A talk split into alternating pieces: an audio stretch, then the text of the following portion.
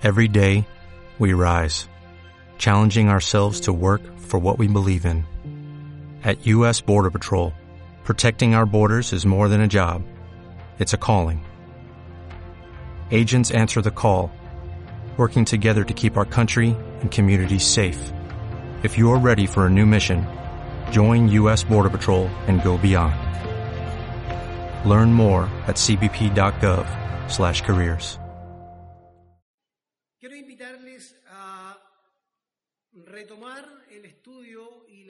Señor que estamos eh, predicando cada domingo en el libro de Tesalonicenses, capítulo 4, del verso 1 al 12.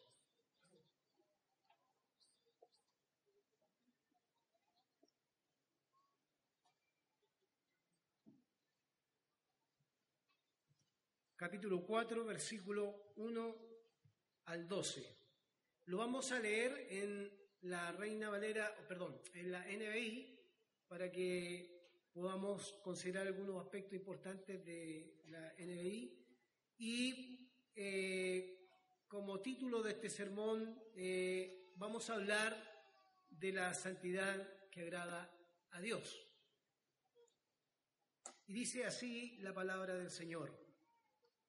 Por lo demás, hermanos, les pedimos encarecidamente en el nombre del Señor Jesús que sigan progresando en el modo de vivir que agrada a Dios, tal como lo aprendieron de nosotros.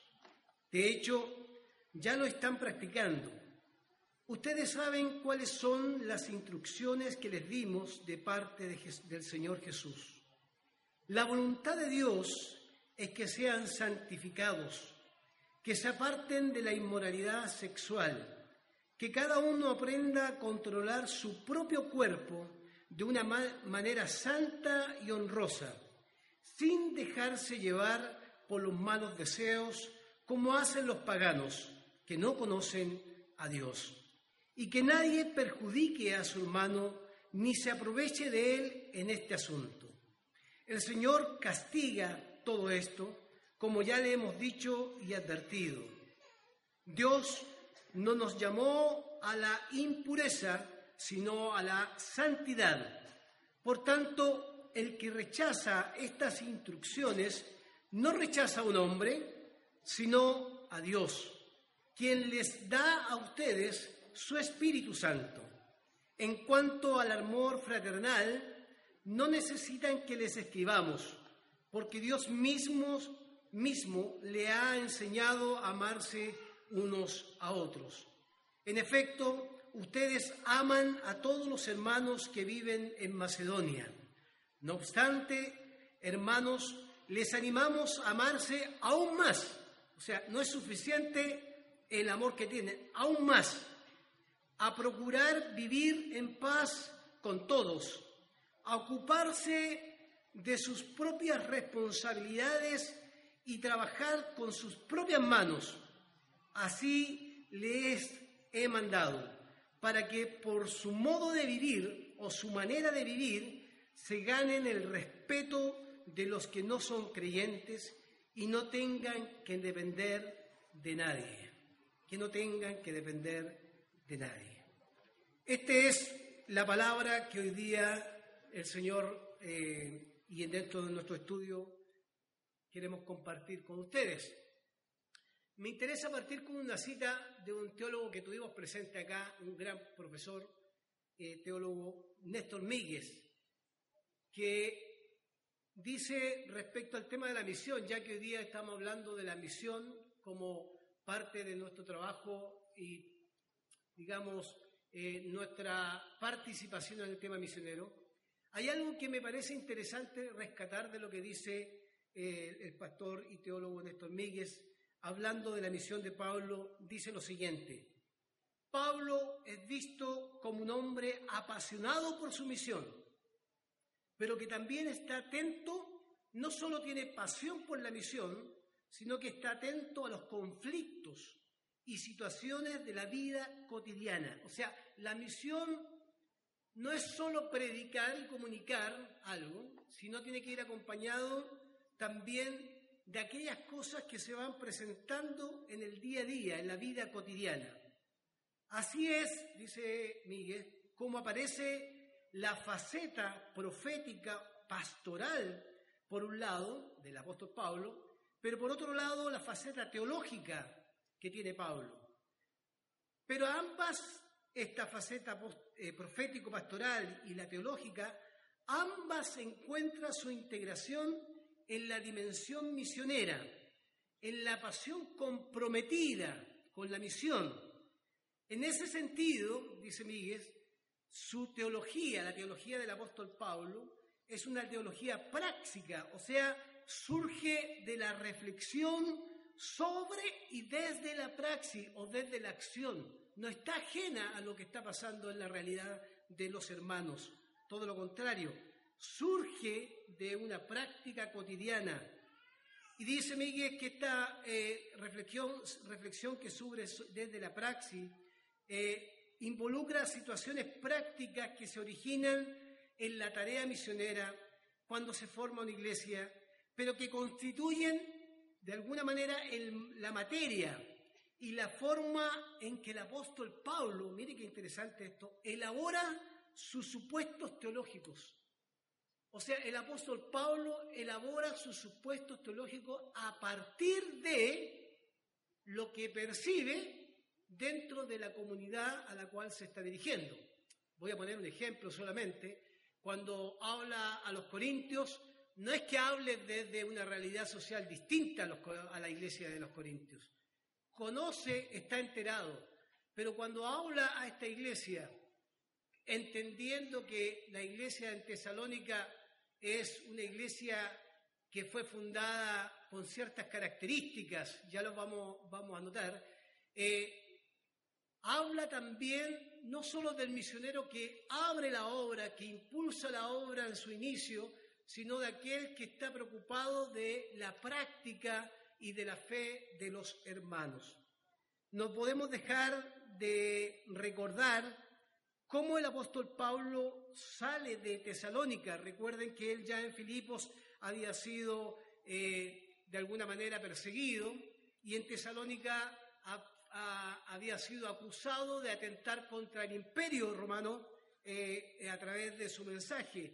En Hechos capítulo, capítulo 17 encontramos que el relator bíblico dice que se, los cristianos trastornaban la ciudad con el Evangelio. Pero había otro grupo que era del imperio, que incluso eran parte de un grupo judío, que trastornaban a las autoridades para que persiguieran al apóstol Pablo. O sea, habían personas que trastornaban para bien y otros que trastornaban para mal en medio de aquella sociedad. Por lo tanto, esa eh, información es eh, importante considerarla cuando eh, entendemos que el apóstol Pablo tiene que salir rápidamente por la persecución, por las acusaciones. Eh, los hermanos son llevados frente a autoridades para eh, ser acusadas por este mensaje.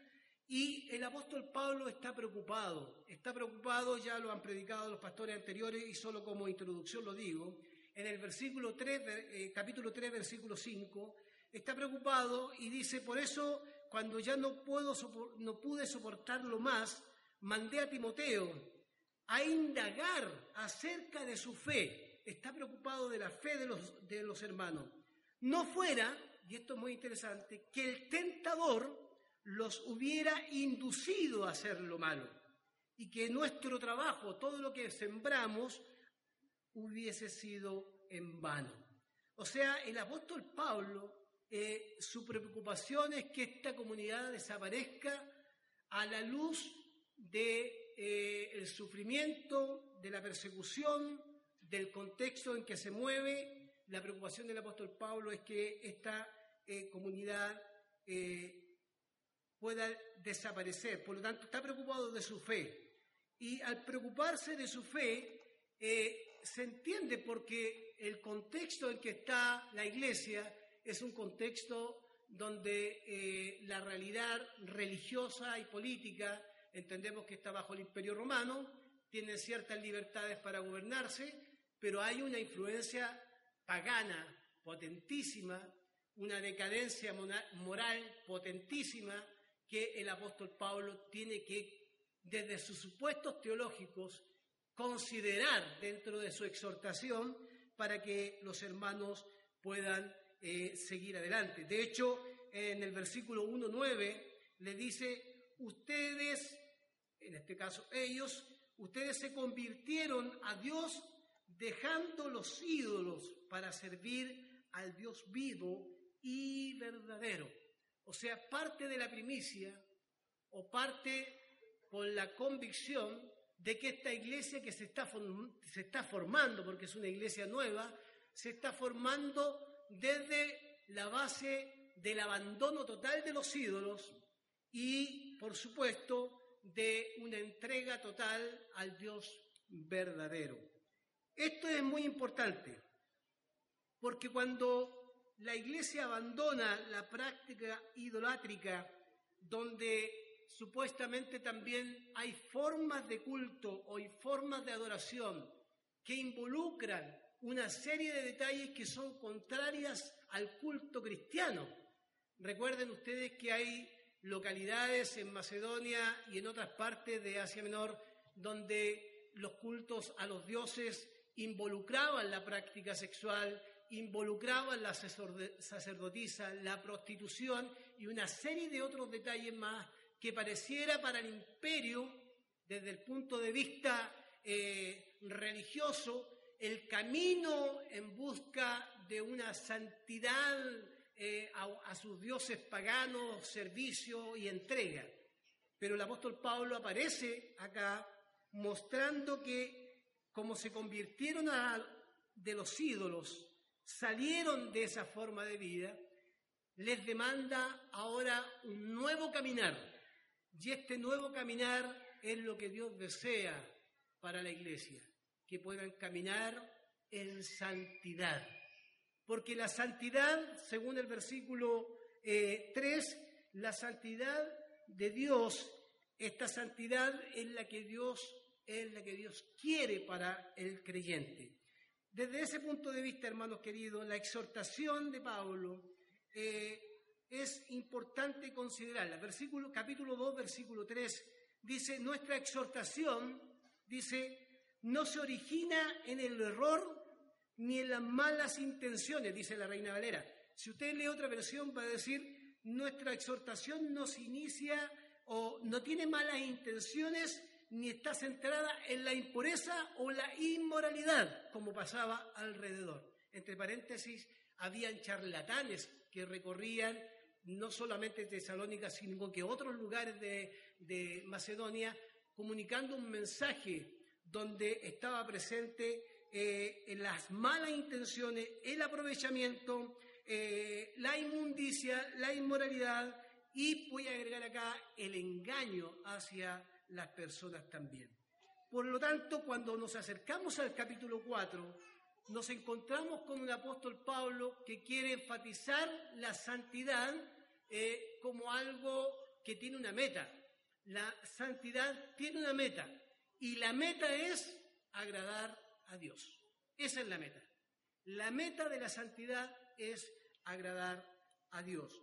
Desde ese punto de vista que eh, el apóstol Pablo enfatiza en su exhortación, eh, va a abarcar algunos puntos que son importantes.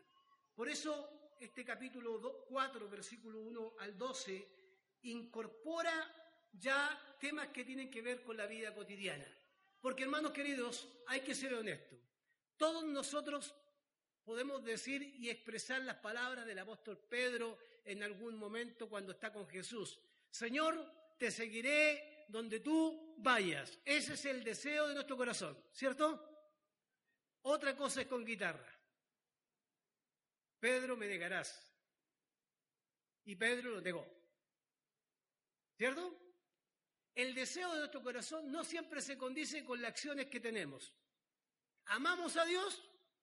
¿Amamos a Dios? Lo amamos. Voy, a hacer como el apóstol Pablo. Dice, pero mi carne quiere otra cosa. Yo quiero hacer el bien y mi carne me dice, no. mi deseo de agradar a Dios está, pero hay algo dentro de mí. Mi hombre interior o mi hombre exterior busca a veces satisfacer sus propias pasiones. Por lo tanto, mire qué interesante esto, que el apóstol Pablo nos llame eh, desde el versículo 1 en adelante, eh, nos llame a la santidad, a entender algo que tiene que ver con agradar a Dios. Dice en el nombre del Señor Jesús, sigan progresando en el, en el modo de vivir que agrada a Dios, tal como aprendieron de nosotros. De hecho, ya lo están practicando, no es algo que no lo estén haciendo. Ustedes saben cuáles son las instrucciones que les dimos de parte del Señor Jesús. Instrucciones, permítanme decirlo, que nos surgen de una religiosidad vacía y superficial, sino que surge de la acción y la obra de la palabra de Jesús en la vida de los creyentes. De lo contrario, convertiremos la santidad en algo que finalmente tenga que ver con esfuerzos humanos y que se convierta en un sistema que agobie a las personas. Vistas así, habla así, hágalo así, presentes así y finalmente terminamos haciendo un sistema religioso que se escapa totalmente de lo que es la verdadera santidad. Y en esa santidad práctica que agrada a Dios, el apóstol Pablo del versículo 1 al 3 incorpora en su exhortación la santidad progresiva progresar en la santidad. La voluntad de Dios es que sean santificados y progresar en esta santidad, como la Alianza Cristiana y Misionera cree y la palabra del Señor nos, enseña, que la santidad es progresiva. ¿Qué involucra esta santidad progresiva? 4 al 8 del capítulo leído. Separarse de la impureza. Separarse de la impureza es algo que siempre lo hemos asociado al tema sexual. Viene la pregunta, ¿qué es lo que es impuro hoy en nuestros tiempos? ¿Qué es lo que es pagano hoy en nuestros tiempos? ¿Qué es lo que es idolátrico hoy en nuestros tiempos? Siempre lo podemos asociar al tema sexual, pero puede ser que existan otros ámbitos de la vida donde hoy día hemos cambiado ¿cierto?, eh, nuestra mirada y hemos vuelto algo de lo cotidiano en algo idolátrico, que ocupa el primer lugar en nuestra vida diaria. En el versículo 9 al 10, la santidad se tiene que vivir eh, en esto que dice el apóstol Pablo, que tiene que abundar el amor fraternal.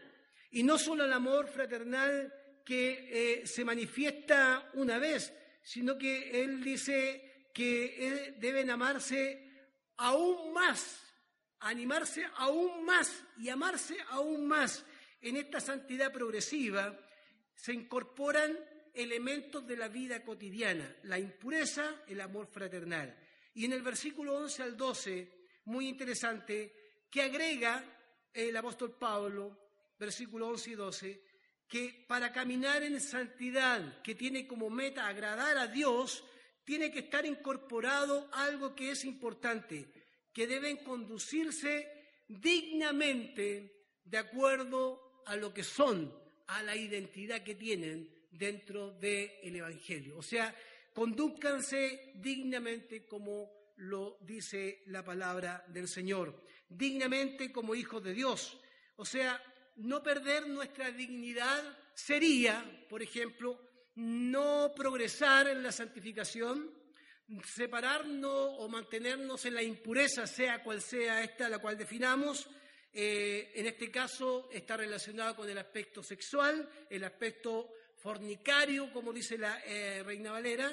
Eh, no progresar en la santidad sería no tener un amor fraternal adecuado como la Escritura lo establece, y por último, no tener o no progresar en la santidad también involucra no vivir dignamente como lo establece el Evangelio. Y eso nos lleva, hermanos queridos, a algo que no podemos desconocer. Quiero insistir en esta frase. La santidad tiene una meta, agradar a Dios. Y cuando yo decido agradar a Dios, yo abandono eh, inmediatamente la falsa piedad. Abandono la falsa piedad. Abandono el fariseísmo, el legalismo. Abandono esto que hemos llamado eh, eh, una santidad superficial centrada en lo exterior. Abandono todo aquello que no tiene que ver con la santidad que nos demanda el Señor. Y aquí existe un peligro al cual, del cual debemos evitar. ¿Cómo vivimos nuestra santidad hoy? Y exigimos también la pureza de las personas, porque también podemos caer en este extremo. Nosotros nos consideramos más santos que otros y pedimos de otros que sean santos para convencernos a nosotros mismos que están caminando en santidad. O sea, no para agradar a Dios, sino para agradar a un sistema. No para agradar a Dios, sino para agradar al hermano. No para agradar a, Dios, sino para agradar a la institución. No para agradar a Dios, sino para agradarnos incluso a nosotros mismos, cuando nos sentimos a veces en una posición superior porque nos consideramos más santos que otros. Ahí hay un peligro. Y el segundo peligro que encuentro que deberíamos considerar es que la santidad no puede ser resultado de una religiosidad superficial, ni tampoco resultado simplemente porque pertenecemos a una institución, ni porque pertenecemos a una denominación.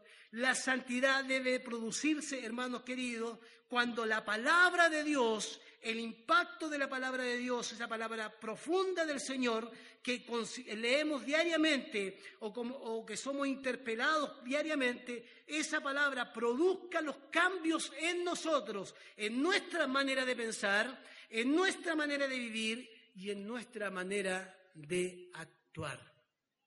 Quien produce los cambios en nosotros no es, nunca será la religiosidad superficial. Existen púlpitos y existen religiones que exhortan o hacen exhortaciones sentimentales de lo que es la santidad, donde existe una casa reflexión bíblica. Eh, lo típico que tiene que ver con aquellas cosas que parecieran convencer a los líderes religiosos de que la santidad es una muestra de la vestimenta, es una muestra de aquellas cosas que son externas, que a veces parecieran eh, ser más potentes que el efecto o el impacto que la palabra de Dios tiene en nosotros. Me recuerdo una vez que, siempre me recuerdo de cosas, las digo porque sirven de ejemplo. Yo tenía un presidente de jóvenes, cuando era pastor de jóvenes, que tenía el pelo largo. Y un pastor de un país X, con nombre X, dice, pero ¿cómo puede ser líder de jóvenes? A veces el juicio de la santidad cuando nos paramos en un altar por sobre los demás, es una construcción de una santidad que no agrada a Dios. ¿Qué conocía él de ese joven? Sí, me hizo sacar cana blanca, verde, como dicen por ahí, pero nadie puede cuestionar lo que él hacía para el Señor. A veces vemos lo que queremos ver, pero Dios ve más allá de lo que nosotros a veces podemos ver. Hermanos queridos, y de alguna manera esto nos lleva a pensar que la santidad no tiene que ver con algo abstracto, tiene que ver con lo cotidiano. Y el, apóstol Pablo incluye la pureza, eh, el apartarse de la inmoralidad, la pureza sexual, eh, su supuesto teológico del apóstol Pablo se construye eh, animando y exhortando a los hermanos a no caer en la seducción del sistema que había, religioso, ese sistema religioso que incorporaba la impureza sexual. Eh, por lo tanto, santidad se vive en lo cotidiano.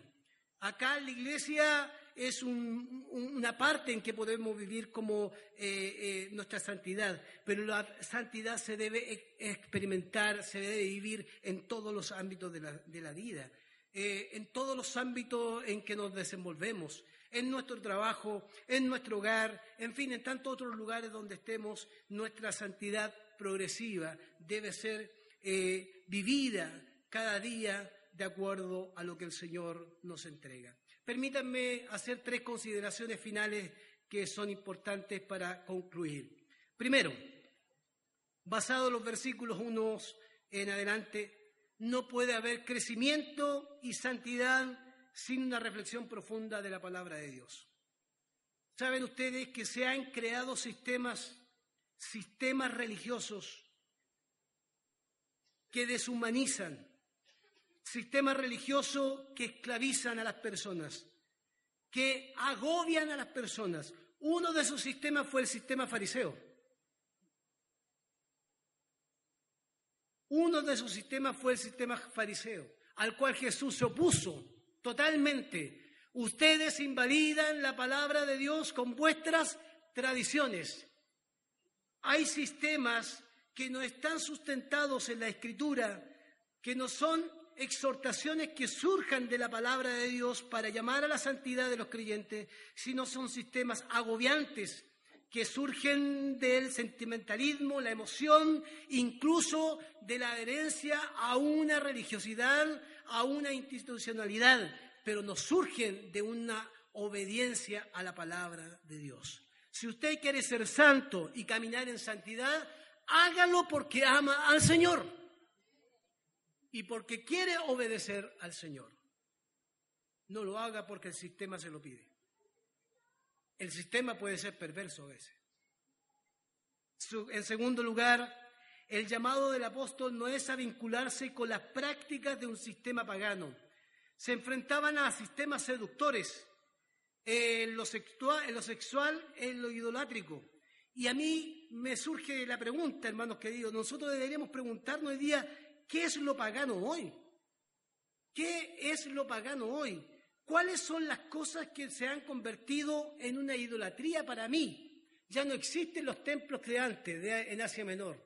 No hay templos, no hay sacerdotitas que son prostitutas, no hay eh, eh, eh, cultos donde lo sexual está presente, no existe. Entonces, ¿qué sería hoy día lo pagano?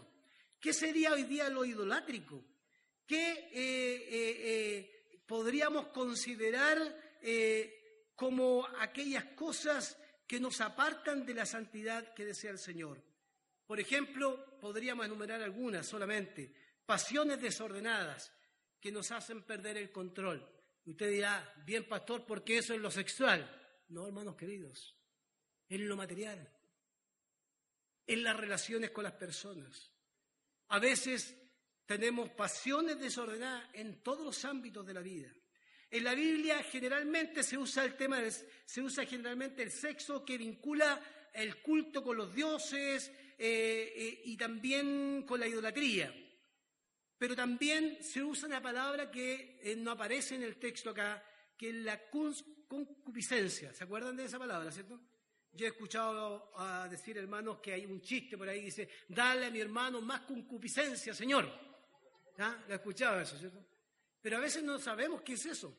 Y sabe que se define como eh, algo que es un deseo desmedido. Y el deseo desmedido de algo no, no tiene relación solo con el sexo. Mire qué interesante. No necesariamente es el sexo. Puede ser también, también en otros ámbitos de la vida. Y aquí entramos a definir lo que es la idolatría. La idolatría se define como el amor y la admiración excesivo, excesivo, que se siente por una persona o por una cosa que es una adoración de un Dios falso o que está sustituido por aquel que debe ser el verdadero. Y esto es muy interesante. O sea, el consejo y la exhortación de Pablo es cuidado con caer en las manos de un sistema que lo seduzca en lo inmoral. Por eso el apóstol Pablo agrega que cada uno aprenda a controlar su propio cuerpo. O sea, la santidad progresiva nos lleva a también evaluar cómo enfrentamos nuestra vida diaria, controlar nuestro propio cuerpo en nuestra relación con Dios, en nuestra relación con los demás, en nuestra relación con los hermanos que componen la iglesia, con los que no son de la iglesia, en todo eso controlen su cuerpo de una manera santa y honrosa, sin dejarse llevar, mire qué interesante, por los malos deseos como hacen los paganos que no conocen a Dios. En el fondo, el apóstol Pablo está planteando un sistema contrario al sistema de la época. Compórtense de manera que el Evangelio aparezca como una luz distinta en medio de lo que ustedes están siendo seducidos. Y lo tercero tiene que ver con la santidad que abarca todas las esferas de la vida. Martin Luther King dijo las siguientes palabras, hablando de los sistemas ya en Estados Unidos, que son otra realidad, pero me llamó la atención. Hemos guiado a los misiles, y dice, y hemos desviado a los hombres. Hemos guiado los misiles, le hemos dado dirección, pero hemos desviado a los hombres. Hemos construido sistemas donde el hombre, eh, el ser humano, se ha convertido en una herramienta, donde el ser humano no puede eh, de alguna manera caminar con libertad en su fe, en su santidad, sino que hemos construido un sistema que a veces el ser humano se encuentra esclavizado. Y es muy interesante esto, porque estos sistemas no son sistemas políticos solamente. Siempre lo asociamos a lo político. Hay sistemas eclesiales. Yo no sé la experiencia de ustedes, pero yo he escuchado testimonios donde hermanos han llegado con dolor, con tristeza, de sistemas religiosos, eclesiales, donde lo menos importante es el camino de santidad, sino que es obedecer a un sistema que agrade al hombre más que a Dios. Santidad en todas las esferas significa hogar, comunidad, sociedad. No obstante, hermanos queridos, dice el apóstol, los animamos a amarse más, a procurar a vivir en paz con todos, a ocuparse de sus propias responsabilidades y a trabajar con sus propias manos Así les he mandado, versículo 12, para que su modo de vivir se gane el respeto de los que no son creyentes y que tengan que depender de nadie, y que no tengan que depender de nadie. Y este llamado del apóstol Pablo es interesante, porque existía al parecer en la comunidad hermanos que abusaban de otros, se aprovechaban de otros. Y eso es algo que no podemos desconocer. Eh, existen eh, un aprovechamiento eh, o existe a veces en nosotros la intención de sacar provecho del otro? ¿Existe el aprovechamiento, el engaño en la iglesia cristiana evangélica en general? Puede ser que sí. ¿Existe el engaño en lugares donde no está el Evangelio? También hay engaño. ¿Existe la explotación en el mundo que no es cristiano? Existe la explotación. ¿Existe la explotación en lugares donde sí somos cristianos, existe la explotación. Existe explotación en sistemas políticos y el apóstol Pablo está llamando a sus hermanos a no aprovecharse del otro, porque el que camina en santidad no puede sacar provecho del otro. No puede explotar al otro. El que camina en santidad no puede abusar del otro en ningún ámbito de la vida. El apóstol Pablo dice, cada uno aprenda a controlar su propio cuerpo de manera santa y honrosa. Eso significa que aún en el control debemos ser capaces de tener control sobre cómo nos comportamos con los demás. En nuestra iglesia local, cómo nos comportamos con el otro. A veces decimos lo amamos, pero amamos con intención. Amamos cuando piensa lo mismo que, mí, que pienso yo. Amamos cuando eh, está a favor mío, pero cuando no está a favor mío, ¿qué hacemos? ¿Lo rechazamos? Por eso el apóstol dice, crezcan mucho más en el amor. La santidad, hermanos queridos, es algo que no podemos perder. Todo aquel que se aprovecha o explota al ser humano, sea en el sistema que sea, hermanos, en el ámbito que sea, no pasará desapercibido delante del Señor. Los ricos darán cuenta al Señor cuando explotan al ser humano. Los hermanos que explotan a sus hermanos darán cuenta ante el Señor. Pero también daremos cuenta nosotros, los que no explotamos, pero nos aprovechamos a veces también de los sistemas que se establecen y a veces sacamos provecho, ventaja de aquellas relaciones interpersonales. Y el apóstol Pablo hace el llamado, la santidad se tiene que vivir lejos de estas conductas. Permítanme terminar con una cita final de Martin Luther King que dice, hemos aprendido a volar como los pájaros, a nadar como los peces, pero no hemos aprendido el sencillo arte de vivir como hermanos. Qué interesante vivir la santidad como hermanos en la fe. Amén. Caminemos en santidad, porque eso agrada al Señor. Amén. No la santidad superficial. Revisemos cómo nos relacionamos con el sexo opuesto, cómo nos relacionamos entre los hermanos. Revisemos cómo nos relacionamos con aquellos que no son hermanos y a los cuales también debemos respetar. Que el Señor bendiga su palabra, hermanos. Oramos al Señor, pónganse de pie. Padre Celestial, gracias por tu palabra. Pedimos que tu palabra nos ayude a caminar en esperanza. Que cada uno de nosotros pueda identificar qué es lo pagano, qué es lo idolátrico, que cada uno pueda identificar qué es lo inmoral, qué es lo que es inmoral. No solamente está relacionado con la sexualidad, puede ser que esté relacionado con el trato a los demás también. Que podamos distinguir si hemos dejado que la idolatría ocupe el primer lugar en nosotros y abandonamos al Dios que nos ha dado libertad y vida eterna. Señor, nuestra meta es agradarte a ti. Y en esa meta que queremos alcanzar, te pedimos que nos ayudes para que podamos caminar verdaderamente en santidad. Lo pedimos en el nombre de Jesús. Amén. Before Shopify, were you wondering where my sales at? Now you're selling with Shopify, the global commerce platform supercharging your selling. You have no problem selling online, in person, on social media, and beyond. Gary, easy on the cha-ching. oh, sorry, but my Shopify sales are through the roof. Start selling with Shopify today and discover how millions of businesses around the world use Shopify to ignite their selling. Sign up for a $1 per month trial period at shopify.com slash listen. Shopify.com slash listen.